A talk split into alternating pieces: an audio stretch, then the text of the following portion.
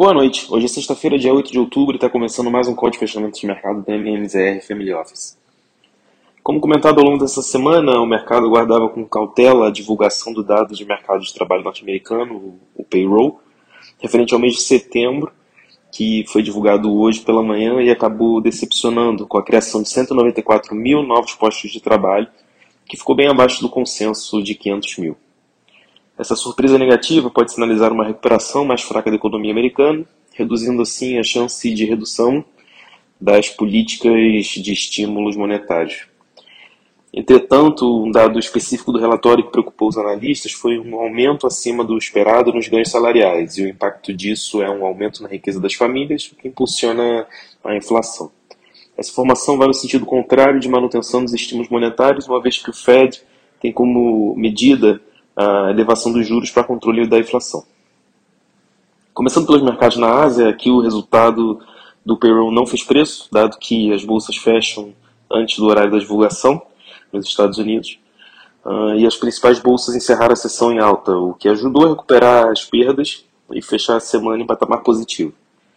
Na China acabou o feriado nacional da Golden Week e a primeira sessão de negociação em Xangai marcou uma alta de 0,67%.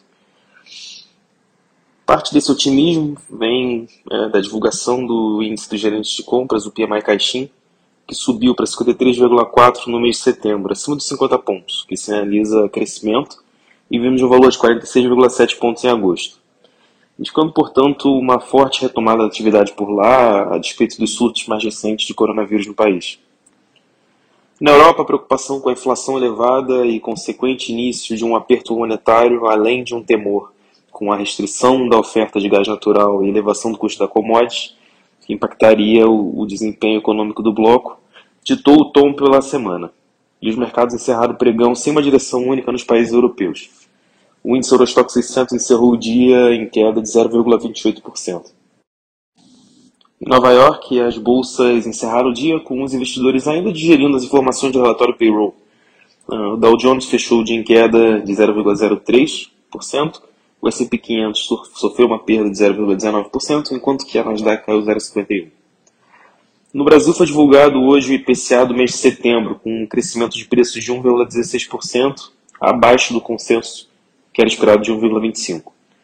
Além disso, o núcleo da inflação de serviços, que possui uma inércia maior, uh, recuou na comparação mensal de 0,64% para 0,37%.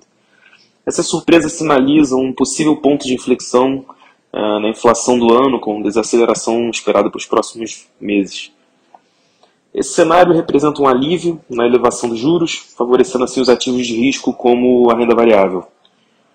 O índice Bovespa teve um dia positivo, em razão disso, anotando uma alta forte de 2,09%, com valorização elevada das empresas de tecnologia e varejo. O IPCA também ajudou com o movimento de queda nos juros, é, com quedas fortes nas taxas ao longo da curva. O payroll não foi suficiente para reduzir as taxas nas treasuries americanas, limitando as perdas da divisa contra os países emergentes. O dólar ele fechou o dia cotado a R$ 5,52, com uma leve baixa de 0,02%. Bom, por hoje é só. Uma boa noite e um bom final de semana.